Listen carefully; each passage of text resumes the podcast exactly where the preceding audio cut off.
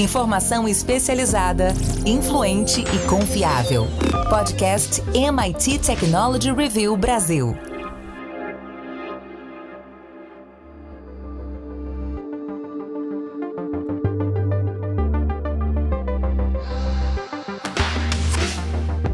Olá, sou André Miceli e esse é mais um podcast da MIT Technology Review Brasil. Hoje eu e Rafael Coimbra vamos falar sobre o Social Score, as notas que nós ganhamos nos aplicativos, no banco, no governo, tudo cada vez mais é uma extensão dos sistemas de avaliação de risco de crédito que foram introduzidos na China lá na década de 1980.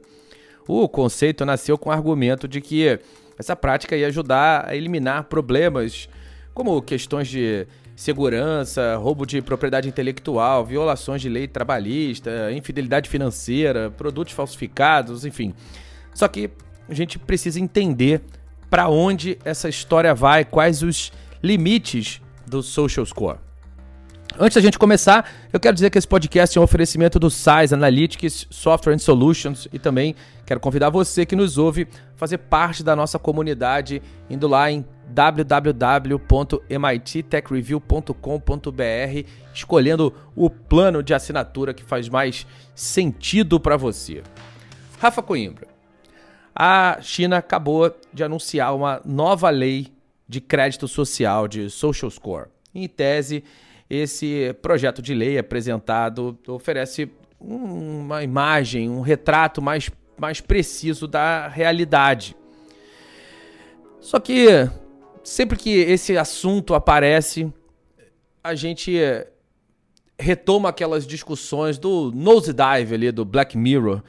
A gente está se aproximando desse episódio. Rafa, me explica o que aconteceu na China e quais são as implicações dessa história. Essa história, André, começou lá na China em 2014. Tinha um plano para que o governo fizesse esse crédito, so, eh, score social. Eu falei crédito aqui porque tem muita relação com crédito.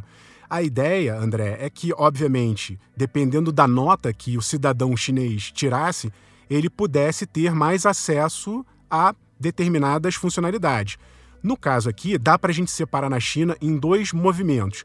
Tem um que é muito parecido com o que existe, inclusive no Brasil e em outros países. Aqui no Brasil, só para lembrar, a gente tem né, o cadastro positivo do Banco Central, ali de 2019 para 2020. Então, várias instituições bancárias aqui no Brasil dão nota para a pessoa se ela é boa pagadora, se ela é má pagadora, e isso vai influenciar, no, na, por exemplo, na concessão de crédito. Se você é um bom pagador, é provável que a instituição consiga uma taxa melhor para você, porque você demonstra ali ao longo da sua história que você consegue pagar. Já se você é um caloteiro, provavelmente ninguém vai te dar esse, eh, algum crédito.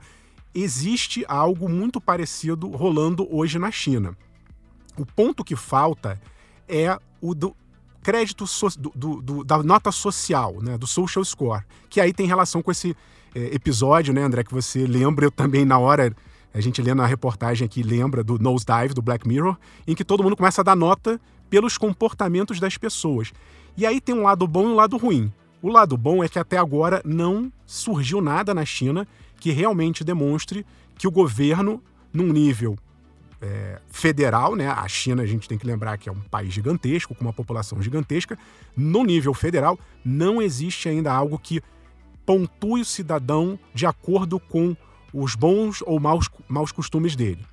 O lado ruim dessa história é que essa abertura, exatamente essa falta de clareza, de legislação, de uma regra única, faz com que diversas províncias chinesas, dado o, esse pontapé inicial lá de 2014, olha, a gente vai tentar chegar num, num, num social score, algumas províncias começam a fazer testes. Então tem alguns casos que são muito interessantes para o bem e para o mal.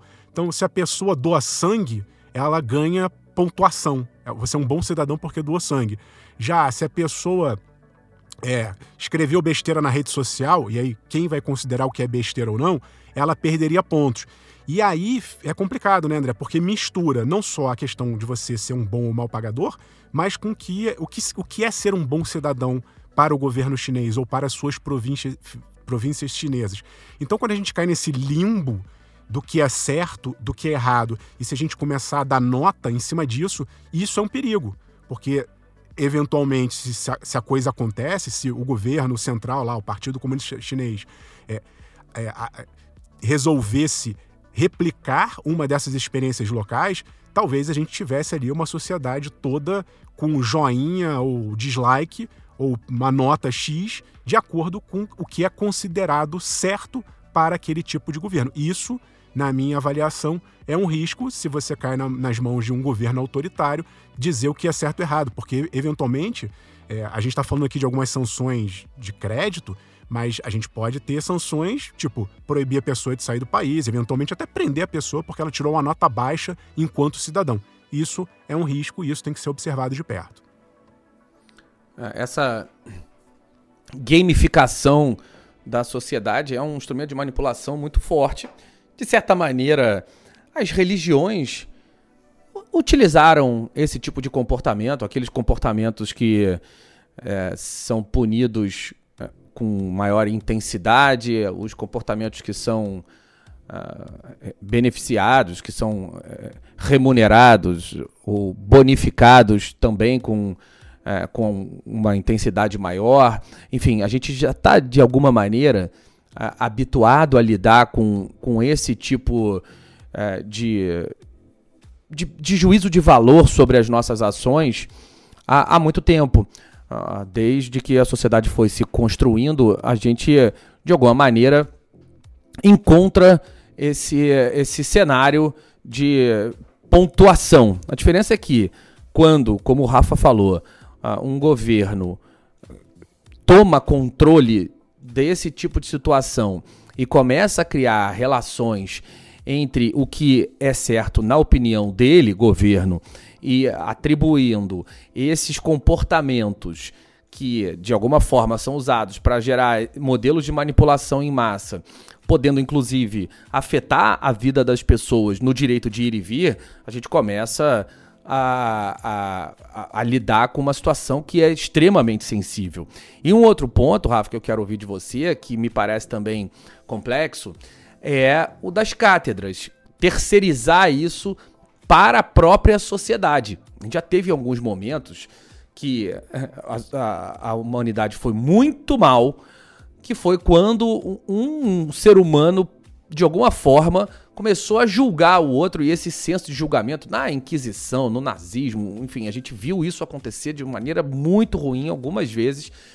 E é, quando uma pessoa ou um grupo de pessoas pode, de alguma forma, julgar o comportamento de outras pessoas, o que é certo e o que é errado, e, e esse grupo, seja um pequeno grupo cuidando de um, de um grande grupo, ou um a um, né? você não sabe muito bem é, quais foram os critérios que foram utilizados, tem, chega um momento desse processo de avaliação que é absolutamente subjetivo, as coisas acabam descambando para violência, para agendas ocultas. Tem, muita, tem muitos problemas que podem acabar surgindo de situações como essa. Como você vê as questões, Rafa, de, do julgamento social participando desse processo de social score? Aí é que tá, né, André? Eu acho que a gente está aqui, começou falando de China, tá ali muito ligado a, a, um governo autoritário, mas se a gente for analisar bem, a gente está fazendo isso no Ocidente já há um bom tempo. É, toda vez que você entra num aplicativo e dá uma nota para o entregador, para o motorista, para o serviço, para o pro produto que você comprou no marketplace, é uma forma de um social score.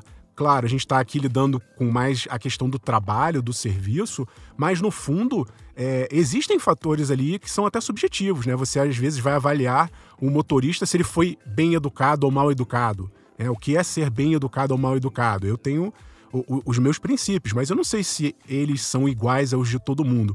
Fato é, André, que a gente está fazendo isso há muito tempo.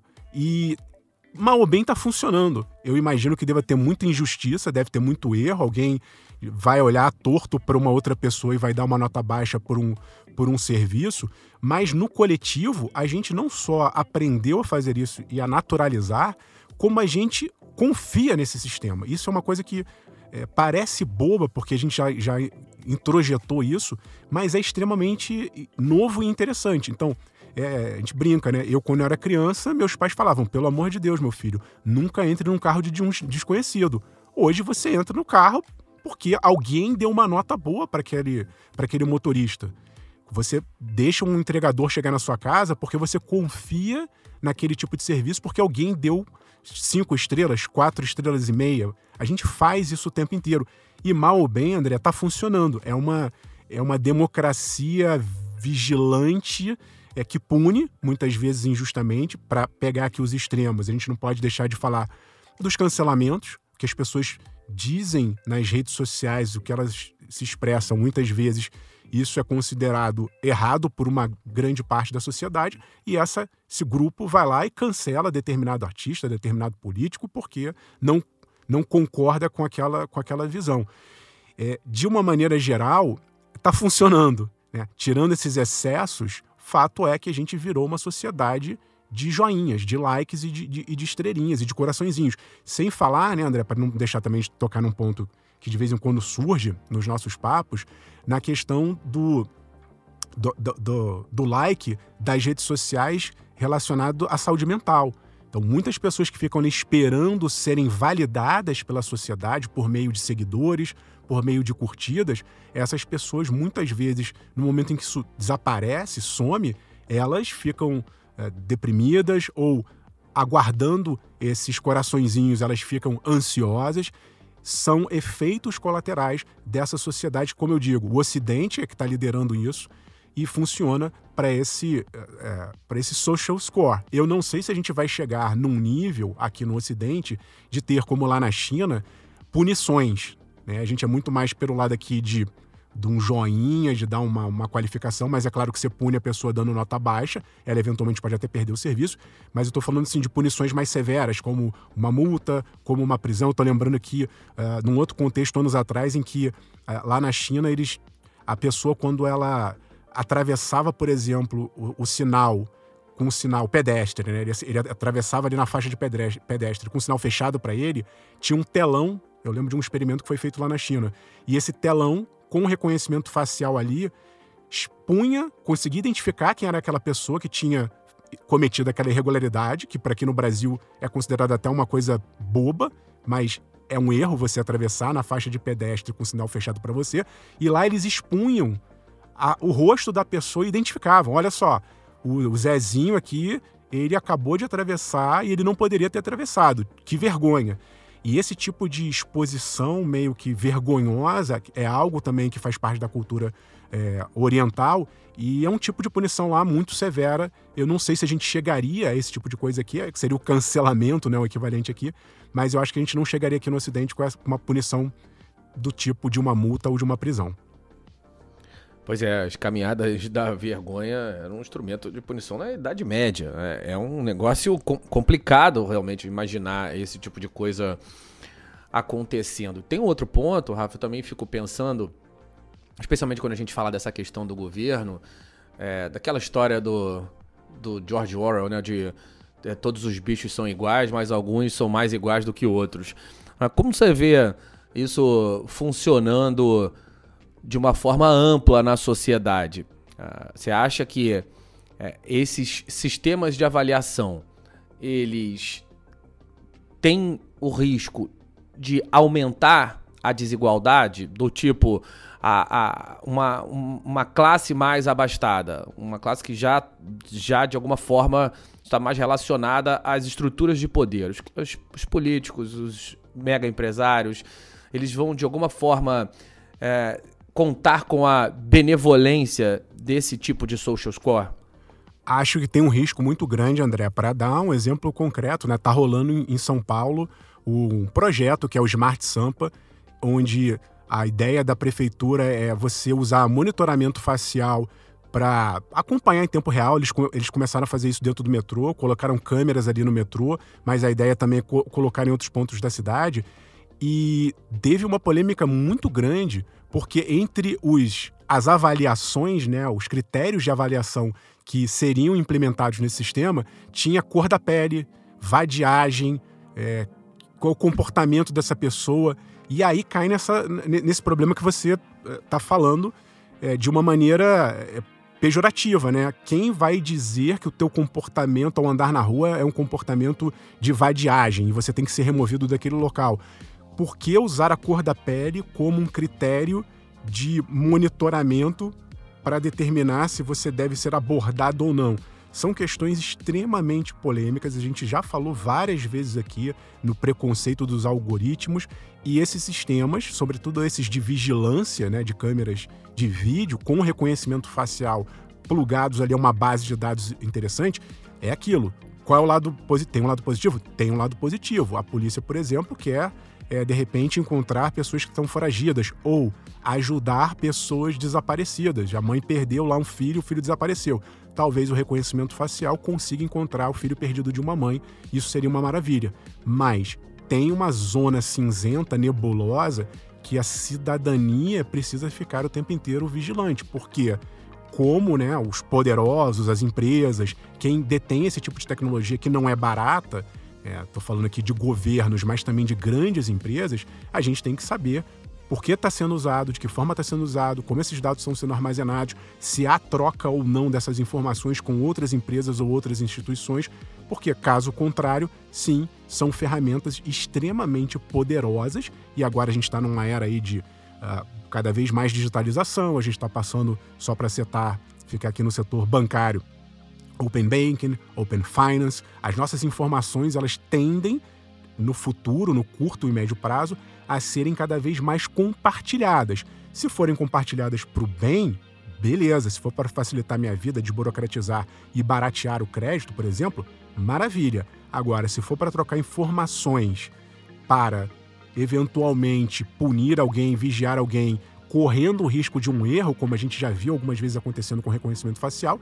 aí não. Aí a gente tem que ficar, é, bater pé e exigir que essas empresas e governos só usem esse tipo de tecnologia caso exista ali 100%, se é possível, né? Ou algo muito próximo disso, de eficácia, e mesmo assim tem que ser feito de uma forma muito transparente para que a gente entenda o que está sendo feito com as nossas informações.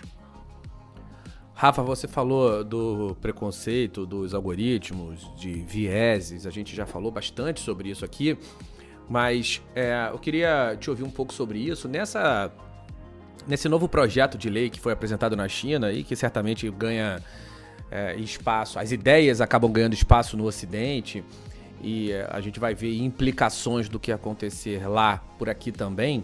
É, o, o que tem de inteligência artificial envolvido na história? ainda muito pouco, tá, André? A gente, eu, eu, eu tinha uma imagem também que já tá tudo lá monitorado. Sim, algumas cidades, principalmente grandes cidades, já usam, mas no geral, a China, como eu falei, é um país enorme e tem muita solução ali de, de varejo, sabe? Tem pequenas coisas acontecendo. Eu acho que o grande desafio da China, se é que isso vai se tornar realidade um dia, esse essa centralização de de um social score mediado por algoritmos e tecnologias ainda vai levar um tempo, porque precisaria, como eu falei, primeiro ter uma, uma clareza de diretriz e de regras para depois você colocar todo mundo para trabalhar dentro daquele ecossistema. E aí lembra, a gente, isso vale para governo e vale para empresa, não é tão simples você trabalhar com dados agregados quando você tem diferentes é, metodologias e tecnologias. Se cada um começar a construir sua base de dados de uma maneira diferente, na hora de você colocar isso tudo no mesmo bolo, vai dar problema, não vai dar certo, vai ter muito trabalho para ser resolvido. Por outro lado, André, é, a gente já tem algo muito parecido, e aí fica aí recomendação para quem não ouviu o nosso podcast sobre Super App. Né? A gente falou muito sobre WeChat.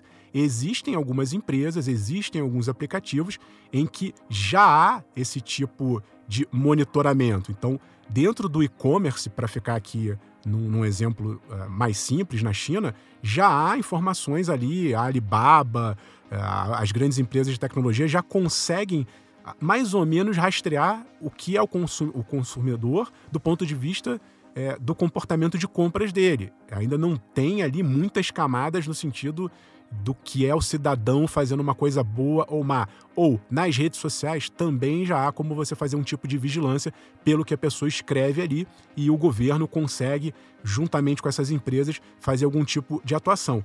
Mas ainda há um longo caminho a ser construído para que essas bases sejam integradas. Como eu disse, o lado bom é que isso ainda não aconteceu 100%, não tem esse super sistema de vigilância integrado, mas o lado perigoso é é, o pessoal fica pensando, né, tendo ideia, e que ideias a gente nunca sabe se elas vão vir para o bem ou para o mal.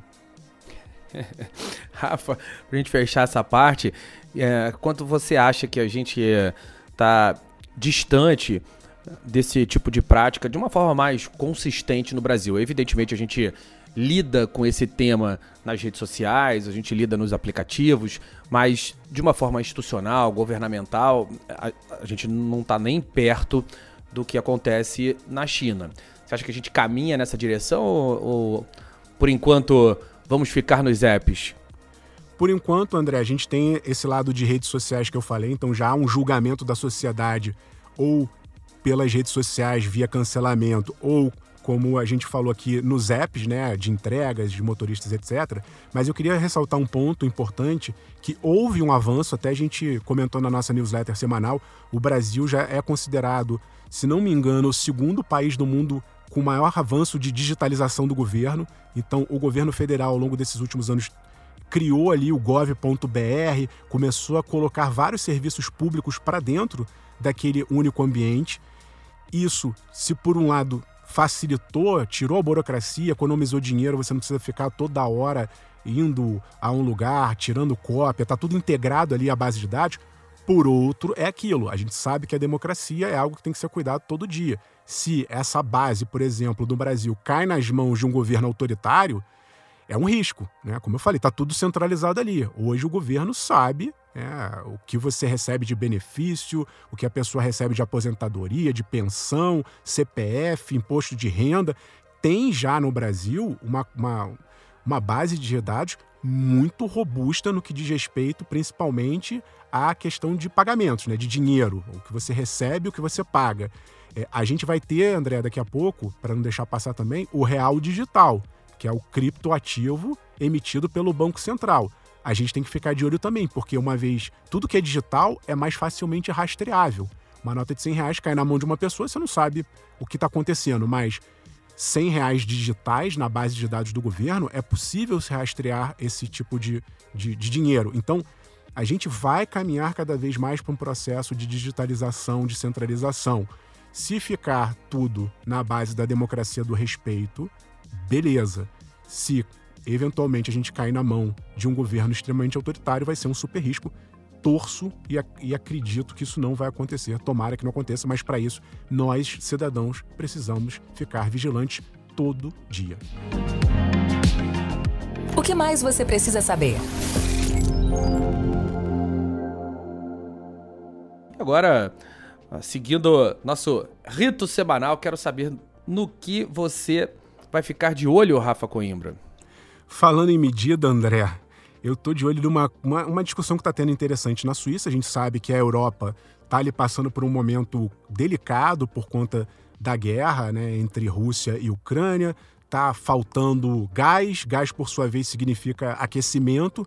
A Europa está ali no, no, no, entrando no inverno e a Suíça está estudando, o governo suíço, adotar medidas para que se reduza o consumo de eletricidade. Então, tem desde, por exemplo, reduzir a velocidade dos carros elétricos. A gente lembra que a Europa está muito mais avançada que a gente aqui no Brasil ou até no Ocidente em termos de carros elétricos. E eles querem que, por exemplo, os carros não é, emitam, né, não, não cheguem a uma velocidade muito alta para economizar energia. Mas o que mais me chamou a atenção uh, nesse projeto ou nessa proposta, que ainda não está definida, é uma discussão, é eles estão pensando, André, em limitar a qualidade dos vídeos do Netflix. Então hoje você consegue ver lá, sei lá, em 4K, 8K, não sei se já está em 8K, mas 4K eu sei que tem aqui no, no Brasil. E obviamente que quanto mais informação, mais pixels, mais dados, isso vai consumir mais energia, sobretudo ali nos servidores da Netflix, mandando esses dados para casa dos consumidores suíços. E o governo está querendo, é uma proposta, ainda não está fechado, limitar. Então, beleza, você só vai ver aqui em HD ou em Full HD, porque mais que isso seria um desperdício de energia e esse desperdício de energia pode colocar os suíços lá numa situação complicada e não ter por exemplo, energia para aquecer os cidadãos no, no período mais frio, no inverno. Então é interessante a gente pensar como parte da nossa vida digital que a gente não enxerga, isso é, de alguma forma, transformado em energia, né? Então tem um lado bom ter carro elétrico, tem um lado bom você ter mil serviços de streaming, mas no fundo, essa invisibilidade, é, o que está na nuvem, não está na nuvem, está num servidor de uma empresa que, por sua vez, tem que tomar cuidado daquilo ali, e aquilo ali tem um gasto energético muito forte. O que a gente faz com as nossas informações, daqui a pouco eu imagino que vai ser pauta também de conversas, né? Será que a gente precisa tirar tanta foto, armazenar tanta coisa, ver em tanta qualidade? Será que em determinados momentos não vale a pena a gente baixar um pouco a bola para diminuir o, os danos ambientais? Fica a reflexão, eu achei muito interessante, mas como eu disse, ainda não está definindo nada por lá. Sem dúvida. Bom, eu vou ficar, Rafa, de olho nos próximos passos do marco das criptos. Semana passada foi aprovado na Câmara dos Deputados o marco é, das criptos tem como objetivo dar uma ajustada é, nesse mercado, um mercado que precisa é, de segurança para funcionar. A gente está numa fase de maior amadurecimento dos criptoativos. O, o Banco Central, é, como a gente falou por aqui, é, tem avançado na questão dos Central Bank Digital Currencies, a gente vai ter um real digital, que vai dar mais rastreabilidade. Por outro lado, a gente é, é, passou há pouco tempo, um, presenciou um caso bastante sério com, com a FTX, um caso que poderia ter sido evitado caso uma lei como a que nós teremos aqui é, no Brasil já estivesse é, em vigor, onde o investidor vai ter mais segurança para investir e o Banco Central está ali fazendo o papel dele, está acompanhando esse processo, é, um modelo de regulamentação que está associado à, à segurança necessária para que o mercado financeiro funcione. Não dá mais para a gente discutir, especular se criptoativos vai pegar ou não vai pegar é uma realidade. O que a gente precisa é saber é como a gente vai fazer para que esse recurso coexista com os outros recursos financeiros da maneira mais saudável possível, sem que essas oscilações muito grandes elas causem transtornos sociais da mesma proporção. Evidentemente, a gente é, viu muita gente ali seduzido pelo canto da sereia, achando que ia ser dinheiro fácil. Não é, claro, não existe esse, esse modelo de ganho exponencial que foi vendido muitas vezes, mas é, é um ativo sim. Aos poucos a sociedade vai encontrando aplicações para esses ativos financeiros e é, a gente precisa de algum tipo é, de, lei, de regulamentação, de suporte para que o mercado financeiro se apoie nisso. É claro que é, um, a, a, o excesso de intervenção do Estado é sempre prejudicial, mas não tem como aquela visão utópica é, de sobrepor, de criar um sistema supranacional. É, é, esse modelo não tem como funcionar, porque na hora que o bicho pega, Rafa, tem que ter a quem recorrer, tem que ter como buscar os prejuízos e os sistemas legais são a forma de fazer isso. A gente tem que minimizar, claro, encontrar o ponto ideal, mas a gente não pode imaginar que eles simplesmente vão deixar de existir. Confiança é a base de tudo.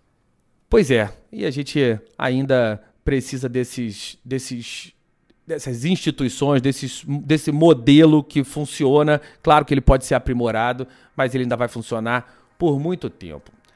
Rafa, meu amigo, antes da gente ir, eu quero lembrar para você e para todo mundo que nos ouve que esse podcast é um oferecimento do SAIS e também quero voltar a convidar quem nos ouve a entrar para nossa comunidade, nossa edição número 9 tá lá, a edição Coreomania, o quanto o entretenimento nos aprisiona. Tá disponível para os nossos assinantes. A nossa edição 10 tá no forno, no meio do caminho tem uma digital, enfim, tem muito conteúdo por lá, mas para quem é assinante. Rafa Coimbra, até a semana que vem. Até semana que vem, André. Um abraço para você, para todo mundo que está nos ouvindo. E já que a gente falou hoje de Social Score, se você está nos ouvindo no Spotify, não esqueça de dar ali as cinco estrelinhas para gente, para que esse conteúdo seja mais facilmente compartilhável e chegue a outras pessoas. Até semana que vem.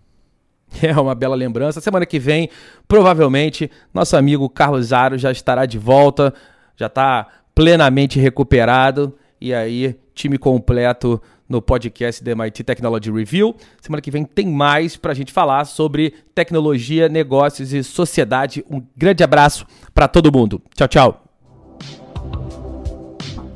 Ouviu o podcast MIT Technology Review Brasil, apresentado por Tech Institute.